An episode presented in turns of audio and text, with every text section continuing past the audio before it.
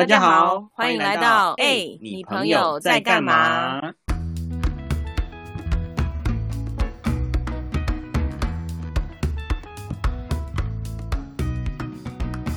我是在一间公司工作一待就是十二年的阿南，我是什么工作都做，什么都不奇怪的阿搞。我们是难搞二人组，耶！今天这位朋友呢，应该是我们这一季找到最远的朋友了。没错，超远。如果你有听我们前几集的 SP 的话，就知道我们有一个人一结束就想要飞去的国家之一。这回我们录音的方式呢，就是远距，然后再加上视讯。我看到他，我真的蛮开心的，很久不见了。哎，还记得我们曾经四个人一起出去玩？哎，可是那个照片我都不见了。没关系啊，我都还在啊。还有你这种捧花姿势，可爱的模样。什么姿势？看不到你的姿势。好了好了，那你赶快公开哈，让大家看看，其实那时候牙搞是很瘦的。算了算了，不想理你了。然后我们今天来聊天的朋友呢，就是现在正在东京工作的 Aris，他也是我们的 Podcast 前辈哦。目前他有自己的一个节目，叫做 Aris 台湾人东京生活 ING。现在请大家赶快打开 Podcast 收听 Aris 是台湾人东京生活 ING 就可以喽。好啦，那我们下次见，拜拜，拜屁呀拜。哎，不是已经要结尾，你都已经介绍人家那个节目，而且人家节目现在还在进行式，还是 ing。哎，你很奇怪哎，就是上一集叫大家去听超话观测室，然后这一集就是直接叫大家去听 Aris 的 podcast，现在什么意思？不想跟我录了是不是？从阿宝开始那集就有心结，被你发现了。让我们谢谢阿奶来上我们的节目，那我们下一次的主持人就是我们的 Aris 喽。回到正题，好了，Aris 之前才刚结束了一段在日本的自驾之旅，那目前也在新公司展开新生活。今天就来和 Aris 一起聊聊他在日本的生活和职场趣闻吧。让我们欢迎 Aris。嗨，Aris。大家好。等超久，我刚才真想偷笑，然后我很怕我的那个 声音被收进去。我是在东京工作第六年的 Aris，请问为什么 Aris 那时候会选择到日本去？就是呢，因为这个问题啊，不只是台湾朋友，可能很多日本朋友也都会问我说：“你为什么要来日本？”可是其实我现在来日本已经很久了，就有点想不出当初的动机。但是我觉得当初会来日本，其实就是因为。对于日本生活有一个憧憬，因为我一开始大学毕业的时候，我就是在台湾先工作嘛。然后那时候本来就是也跟一些其他的人一样，就会想说，哎，就是在台湾工作几年，然后到日本念个专门学校，然后在日本工作。但是后来就是因为学费太贵了，然后觉得怎么存我都存不到啊，因为那个日本专门学校待一年的学费就要一两百日币吧，就是负担蛮重的啦。后来我就想一想说，哎，那我一定要去念专门学校吗？那反正就经过很多评估之后，发现我就是想要把日文当自己的专业，所以我后来呢就改成去念台湾的日文研究所。念研究所的时候，你就可以申请交换留学嘛。那那个时候我就可以到日本生活啦。于是呢，我就抱持着这样的计划进入了研究所，之后也是顺利的按照这个计划，然后来到东京交换留学一年。那那时候我就是觉得说。哎，东京生活比我想象中还要自在，因为以前台湾的朋友都很常会把把那个东京跟大阪拿来比较嘛，就是讲一些什么，呃，觉得大阪的气氛跟台台湾比较像啊，然后大大阪人比较人情味什么的，啊，然后说什么东京人很冷漠啦，什么什么的很客气，可是很不知变通什么，就蛮常会有这种呃比较的内容嘛。可是其实我自己来之后，我就是觉得，我觉得东京好像比较适合我，因为。东京人是比较有礼貌，就有的人说不定他很想要人家关心他的内心世界，他就会觉得为什么东京人这都对我没有兴趣呢？然后可能就会觉得很很寂寞吧。可是我就没有想要被问那么多事情啊，所以我就会觉得这种距离很好啊。那时候就觉得说，哎，既然我很那么喜欢的东京的生活，而且在留学交换留学一年，我有认识一些研究所好朋友什么，那日文也是有把它练到就是可以称得上算是专业的水准嘛。那时候就觉得说，那不然。就在这边继续工作一下，当做一个人生经验，好像也不错。反正既然现在日文程度也不错，那就把它用在工作上面，这样子看看自己可以讨论到什么程度。所以呢，我就在这边参加他们就职活动，然后之后就一直在这边工作到现在，然后现在就是第六年。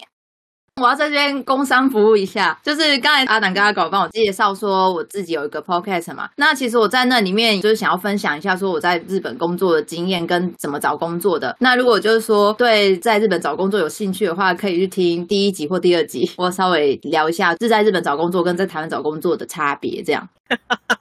那我这边也比较想要多问一个啊，在日本有没有什么工作是比较适合，就像我们这样的外国人？我如果是依照我身边的经历的话，我的感觉是，如果是疫情之前的话，当然还是服务业、餐饮业跟饭店、旅行，它都还是比较需要。可能你不一定要日文很好，但是你可以跟外国人沟通的话，机会还是比较多嘛。那另外的话，如果你单纯在台湾，然后你想要找到在日本工作的话，像我朋友他就是会用一些类似圣宝纳之类的那种介绍日本工作机会的，类似人力银行的这种平台吧。但是如果是这种状况的话，你你的日文当然要有一定的程度嘛，因为他那边介绍工作真的就是日系企业了，所以对于日文这一块就是会比较重视，大概是这样的感觉。那你自己在找这一类的工作的时候，我记得你到现在目前为止应该是第三个了吗？对，那你也都是透过这种刚刚讲的专门进日系企业的这种吗？还是就是你自己有特别去找？其实我的例子比较特殊诶，我第一份工作是 IT 科技业，就是新创公司。我就是跟日本人一样，是用他们的求职平台，然后就是从那个第一关的书面审查，然后到第二关的第一阶段面试，然后第三关的什么什么面试，真的就是按照日本他们的求职流程去找到那工作。可是因为那工作它是一个类似处理大数据多媒体集团，那它其实旗下就有很多子公司。我进去那间公司之后，他就把我派到，反正简单来说就是一个死缺的子公司啊。然后我在里。面一开始我做的是筹备二手市集的活动企划，但是我们那一个子公司就只有两个部门，一个就是这个活动部门，另外一个就是做广告代操的。后来那个广告代操他一直非常的缺人，可是他们不知道是找不到人来，还是他们不想要补人。后来里面就有一个人他不做了，然后公司就叫我去支援他们，可是他们说的支援其实就是叫你一个人做两个人工作啊。然后我进去那个广告代操之后，我就再也没有休假了，因为我们出活动的话都是六日要去外县市。出活动，那你就可以把你的休假调成平日的某一天，你就是可以去换。可是呢，我去了广告代销部门的时候，因为那广告它就是你每天那个数据都一定要在早上九点更新，那就要有一个人来更新，那个人就我。所以你如果有一天没有更新的话，这个就 run 不下去嘛。虽然那个前辈会讲一些什么，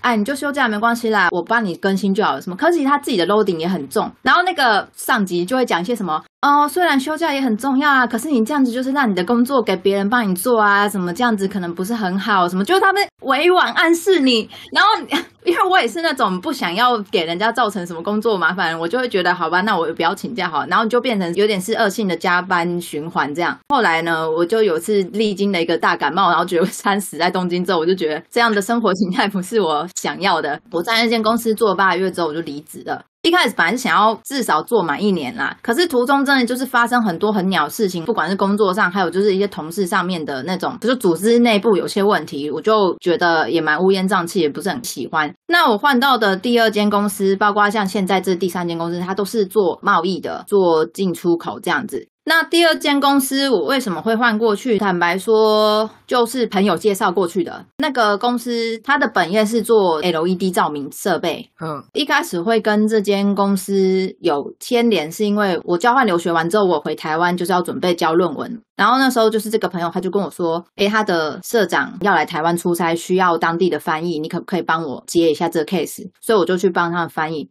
计算工作就是我离职之后用转职网站去找的，也蛮顺利的，就找到现在这个工作。嗯，那在这几个工作经验里面呢，你有没有真的是莫名其妙工作的体验跟经验，可以跟我们分享？我自己的感觉就是。因为我第一份工作那 IT 企业啊，它里面的成员是比较年轻，就是二十岁、三十岁，所以那个所谓的上下关系比较没有那么强烈。因为在日本，就像我们日剧不是看到，就是对前辈，然后就很夸张、很谦卑啊，然后或者是什么鞠躬，对，然后或者是什么呃，对前辈讲话，然后就要在那边很很唯唯诺诺这样。可是我那时候在 IT 企业的时候倒是还好，可是也会有那种就是组织的东西。第二份工作那个贸易公司啊，它就比较像是那种有人情味的小公司。其实我那时候进去那间公司也蛮意外的，就是它虽然是一个很日气的单位，可是它没有什么太多的那种人际包袱，就同事上面你都蛮和善的。然后因为那间贸易公司它里面成员都是一些当地的，反正就三四十岁大哥大姐，然后他们不会因为你是外国人对你有什么偏见还是干嘛的，就也还蛮会关心，说你生活还好吗什么。所以其实我觉得在那间公司算是蛮自由的。那时候社长的父亲啊，哎一个七十几岁老人，就我都昵称他的阿公，因为他。就是一个很像阿空的人，他很温暖，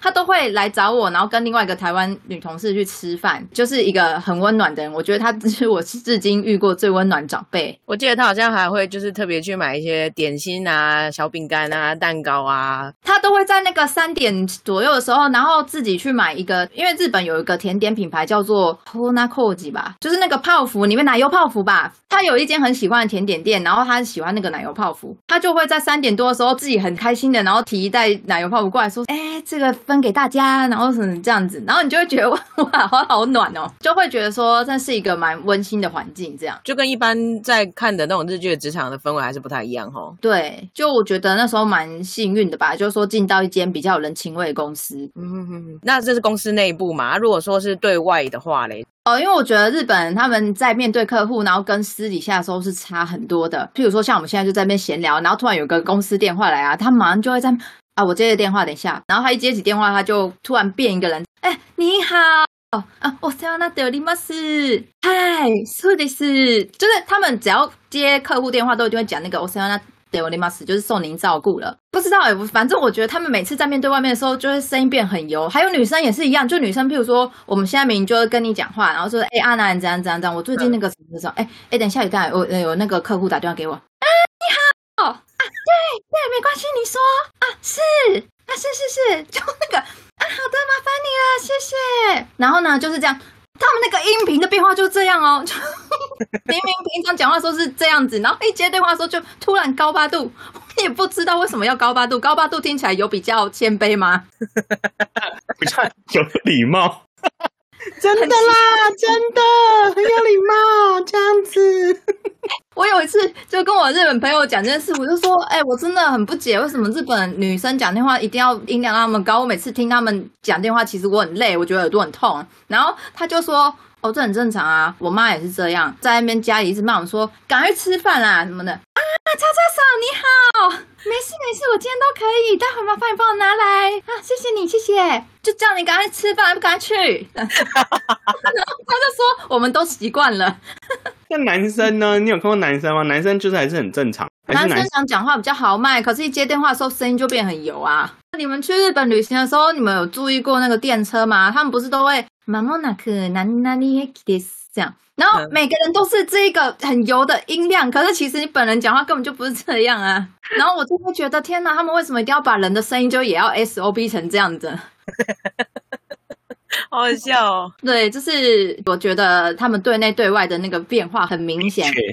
所以他当他跟你用这种方式讲话的时候，你就知道我们现在在客套了。你会受他们影响，就是譬如说，可能我只是想要轻松的跟他讲一下这件事，可是因为对方他可能态度很震惊，然后你就会被他拉走，变也变很震惊。可是其实你会觉得，我们也不是在讲什么很严肃的事情啊，为什么要这样啊？所以你接到这种电话的时候，你会跟着对方一起，就是变得声音很高频。我会变得比较严谨。嗯，怎么讲？就是我觉得像你们跟客户讲话的时候，你们会特别什么变很客气，还是很恭敬这样吗？啊，搞会吧？他要面对家长啊，就是要毕恭毕敬啊。是是是，你就会啊，是要看状况啊，要看状况，但就是会稍微客气一点。对，但是应该不会到这么的夸张。就是啊，是是是，家长好好好，你好你好，就是对对对对，没错，那就是要记得把他这个功课要完成哦。我不会说啊，对啊对啦，家长你好，你要小心哦哦，那要把这功课完成哦，拜托拜托喽，我们不会这样哎。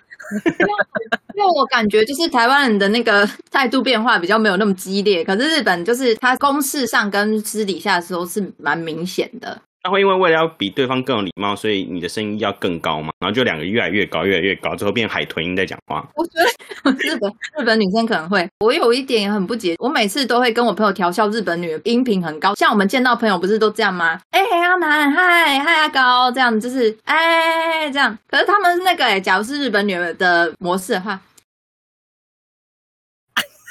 哎，等下，现在是这一段是因为音频太高被消音了，是不是？被消音了吗？我对你整个被消音的，太音频太高，音频太高，太高了是收不进去，整个被消音呢。假的，是完全没听到吗？对，这刚刚这完全没听到被消音，但是我们可以看到你的画面，对，看得出来你非常的兴奋。这样，那我要再降一点点。他们就是都会这样，就是有时候我们会在车站跟朋友约见面嘛，然后旁边不是也会有一些别人在等嘛，然后你在等的时候，你就会看到他们在那边。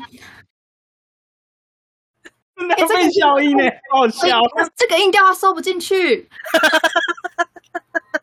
这段真的没办法录哎，怎么会这样？阿南来表现一下好，我把我的我把我的麦关掉，我把我的麦。麦关掉。哎，我们把我们两个的麦关掉，看看就是到底会不会出来。那我要再 Q 最后一次吧，我 never give up。就是我们可能普通模式就是在那边，哎哎哎嗨阿南，哎这样子就就这种，哎来喽这样。然后他们不是，他们就是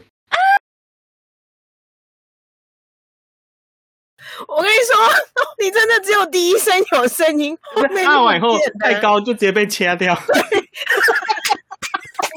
你看他们多厉害，就是我们已经录了这么多次，但是在高频的时候被掐掉，所以表示他们真的很高频。你刚刚前面就真的只有啊，然后就就没了到了。那高音的 Hitachi 不是也没了是吗？因为它真的很高音。那才经典哎、因为就是你就会想说，你到底是有多久没见，以至于你要这种情绪啊？这样，就 就我真的每次从两遍，就会觉得啊，很傻眼哎、这样但是如果你在日本，你碰到日本朋友，你会配合他变成这样吗？不会，而且我的日本朋友好像也没有这种浮夸的人哎、还是他们被我拉走了，是不是？可能觉得跟你相处比较自在，他们可能要那个啊这样，然后我可能我就哎、嗨你来啦，卡住，就刚跟跟录音一样，那个高音就被卡住，消掉。好好笑！天哪，刚刚那一段，我我太难过了，怎么会这样？收音机就真是欸查不到那个日本音频。收不到。对各位听众，真的不好意思，是真的收不到那个高频蝙蝠音的部分。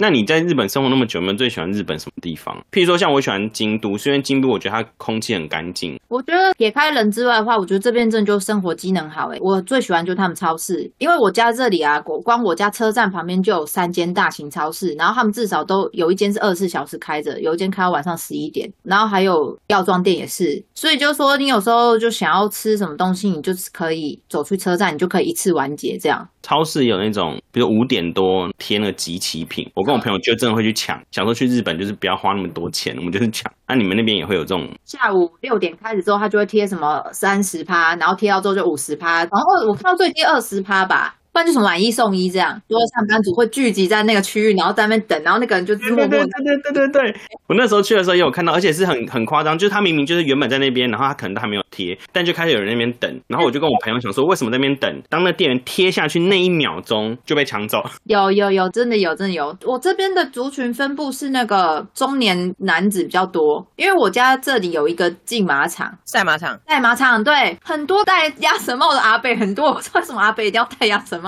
然后你知道最好笑的是，那个赛马场左边就是一个晚景百货，都是星巴克。每次六日早上七点开始，坐满星巴克都是在看报纸阿贝，赛马的 那个报纸。赛马报纸，想说被阿贝占据的星巴克，觉得很好笑。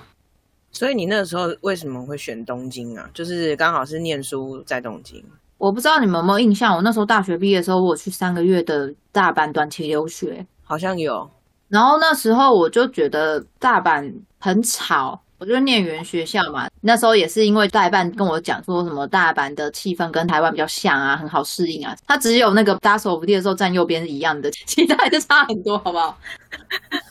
那我那时候去完大阪，我觉得我没有很喜欢，所以后来我就想要来东京。然后后来来东京之后，就觉得哎、诶真的就是生活机能各种方便这样。但物价上面应该比较贵物价上还是比较贵的。诶，我那个贵就贵在房租啊，像我这边一个月房租七万五千日币。我们这边的房子如果是单人房的话，大部分的规格就是一 R，就是一间房间 one room，或是一 K。一 K 的话就是一个房间加一个 kitchen，然后平数大概就六平左右吧。七万五，都要七万五，在我家这里，如果我们是以普通的房价的话，就六到八万。可是像我有个朋友，他之前在茨城县，他一个月房租才四万日币，而且公司还帮他补助一半，所以等于他一个月只要自付两万日币而已。很便宜耶。而且公司还帮忙付。对，而且公司还帮他付一半，所以他那时候在茨城他就存了很多钱。然后他每次来东京跟我们见面的时候，他就会在东京爆买，因为他说茨城那里什么都没有，他想花钱还花不到这样。其实，在这边的话，他们都会讲说，你的房租最好不要超过你薪水三分之一，因为日本薪水啊，它好假设二十五万日币好了，二十五万日币啊，其中会有四分之一要先拿去缴税，那我们知道说，就是 Aris，你之前其实都是住在台湾家里嘛，那后来你到了东京去生活之后，你等于是现在在那边六年，你有没有因为自己在外生活，后来就学会了一些什么样子的生活技能？我觉得应该是那个啦，DIY 的组装技能变高了。对啊，因为我以前都住家里嘛，我来日本之前我住家里啊，反正你就住家里的房子，什么设备都有啊。可以来这边之后，你就是要自己买一些设备嘛。然后在这边，因为你也不知道你会不会一直住在同一个地方，所以你基本上不会买到太高端的那种家具，家具嗯所以通常都是买什么 IKEA 啊，或是在这边的呃尼尼宜得利是不是台中文？嗯嗯嗯，对对对，就那意大利，我们都会买那边的东西嘛。然后像我之前就是会在网上买什么三层柜、办公桌跟那个靠背那种椅子，然后他寄来的时候，真的就全部都是一堆零件，你就自己在那边一片一片的排它，然后用那个螺丝体子就是在那边转啊。有一天下午我大概就组了三个柜子，然后跟一张椅子吧，然后就是一个下午就没了这样。那你现在平均组装一个东西要多久时间呢？我也不知道，因为我最近没有添购什么家具，可是应该就是说以前你会不知道原来这东西是这样子拼起来，但是你现在会了这样。嗯，那除了这个技能之外，还有其他的吗？我去年就是在日本换了驾照，然后我就开始会租车到处去玩，我都会开车到外县市的一个点，然后就坐在那边喝咖啡，然后或者是散散步什么的。其实其实我喜欢的内容是比较这种类型的，但是我觉得可能跟一般就是说，哎，要去踩点啊，或者是要去吃什么好吃的，是有点不一样。那有点像是惬意的生活，你走到哪里，你就是哪里就可以旅行，就是有一个方向，你就是随便就是过去了，但是你并没有想说这个点它可能会有什么样的观光景点。对对对对对对对。然后因为我比较喜欢就是那种在路上然后认识人这样嘛，所以就譬如说可能这间店啊看起来好像不错，我就会进去，然后可能旁边坐一个人，我就会跟他闲聊这样。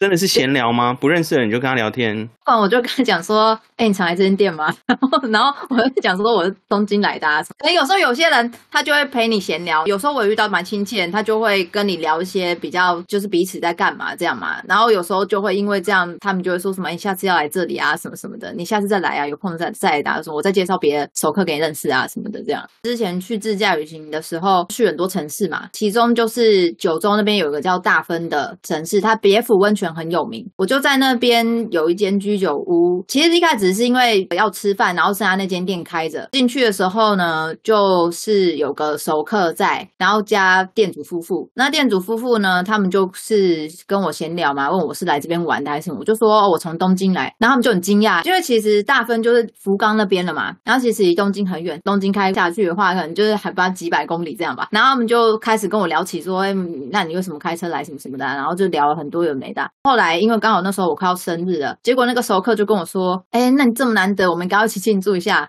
我一开始就想说应该说说而已吧，我就说哦，你要帮我庆祝吗？他说好啊，当然。然后就开始跟那个店主夫妇一起讨论说什么，哎，要怎么帮他庆祝，我们再找谁来什么的。我那时候有点吓到，我想说哇塞，好像变成是我反而就是就是怎么讲，就是他们都已经帮我筹备了，然后我拒绝了之后，反而还有点为难这样。我去的那一天是礼拜一，然后我生日是礼拜五，他们就问我说，那你明天之后你要去哪里？我就说可能再往下走去宫崎，然后鹿儿岛这边绕绕。他们就说，那你真的会回来吗？很害怕帮我就是在那边设计一半，结果那个本人没来这样，然后我就说我我会啊我会啊，如果你们真的要帮我一起庆祝的话，我会回来。最后呢，我就跟那个店长的太太就加了 line，店主夫妇是一对大概七十五岁上下的长辈这样。隔天啊，我就去别的城市的时候，我都一直收到他的讯息说，哎、你今天去哪里玩呢、是想要控制我的行程是不是？想说你真的会不会回来？很温馨，被你说成控制行程。反正蛮有趣的、啊，因为后来当然还是有去嘛，因为就觉得很特别回忆啊，特别惊艳啊。他们确实也找了很多别的熟客来，就大家很和乐融融的一起帮我庆生。我那时候就觉得哇，那个九州人很好交朋友哎、真的，你本身的个性也是啊。然后后来他们就是会说，哎，你之后要再来啊，因为其实大分真的是很乡下的地方嘛。然后你说要他们来东京，对他们其实会是一件负担很重的事情，所以反而会变成是我去可能比较容易一点。那他们就会说，哎，希望你以后有机会还可以再来，然后就真的是那种很希望你可以再来这种这种感觉，就不是像我们不是都觉得日本都说说而已啦什么的。哎，我真的去了，还还对方说不定还想说，啊，你还真的来哦，你居然当真啊。怎么会来呢？对你居然还来，你怎么认真的这样？可是因为我也是会想说，哎、之后有机会可以再去。然后在这段期间，有时候也会收到居酒屋老板娘的讯息，说，哎、那你最近还好吗？你们疫情那边还好吗？就会关心你，然后说，哎、呀，大家都很希望再看到你，希望你有空的时候可以来。所以呢，下礼拜日本刚好有个四连休，我就要去那边。天哪！很棒哎！我觉得你这样节目就可以改成 Aris 是台湾人，日本旅游 ING 好了 ING。真的是在一趟旅行当中，然后你就是获得了一些新的正能量，然后又跟这些人有变成好朋友，那种感觉很棒哎。对啊，我是觉得开车这件事情对我视野来说就是增加不少啦。就是说你的选择不会只有电车或交通工具，你可以去更多别的地方。嗯，啊，那 Aris，如果你要对未来的你自己说一句话的话，你觉得会说什么话？嗯，如果是一句话的话，我觉得应该就是所有的过程都是为了变成更好的自己。我觉得我们朋友在 PK 谁的最后一句话最厉害。呃，可能我朋友发了我都知道，因为我其实去年。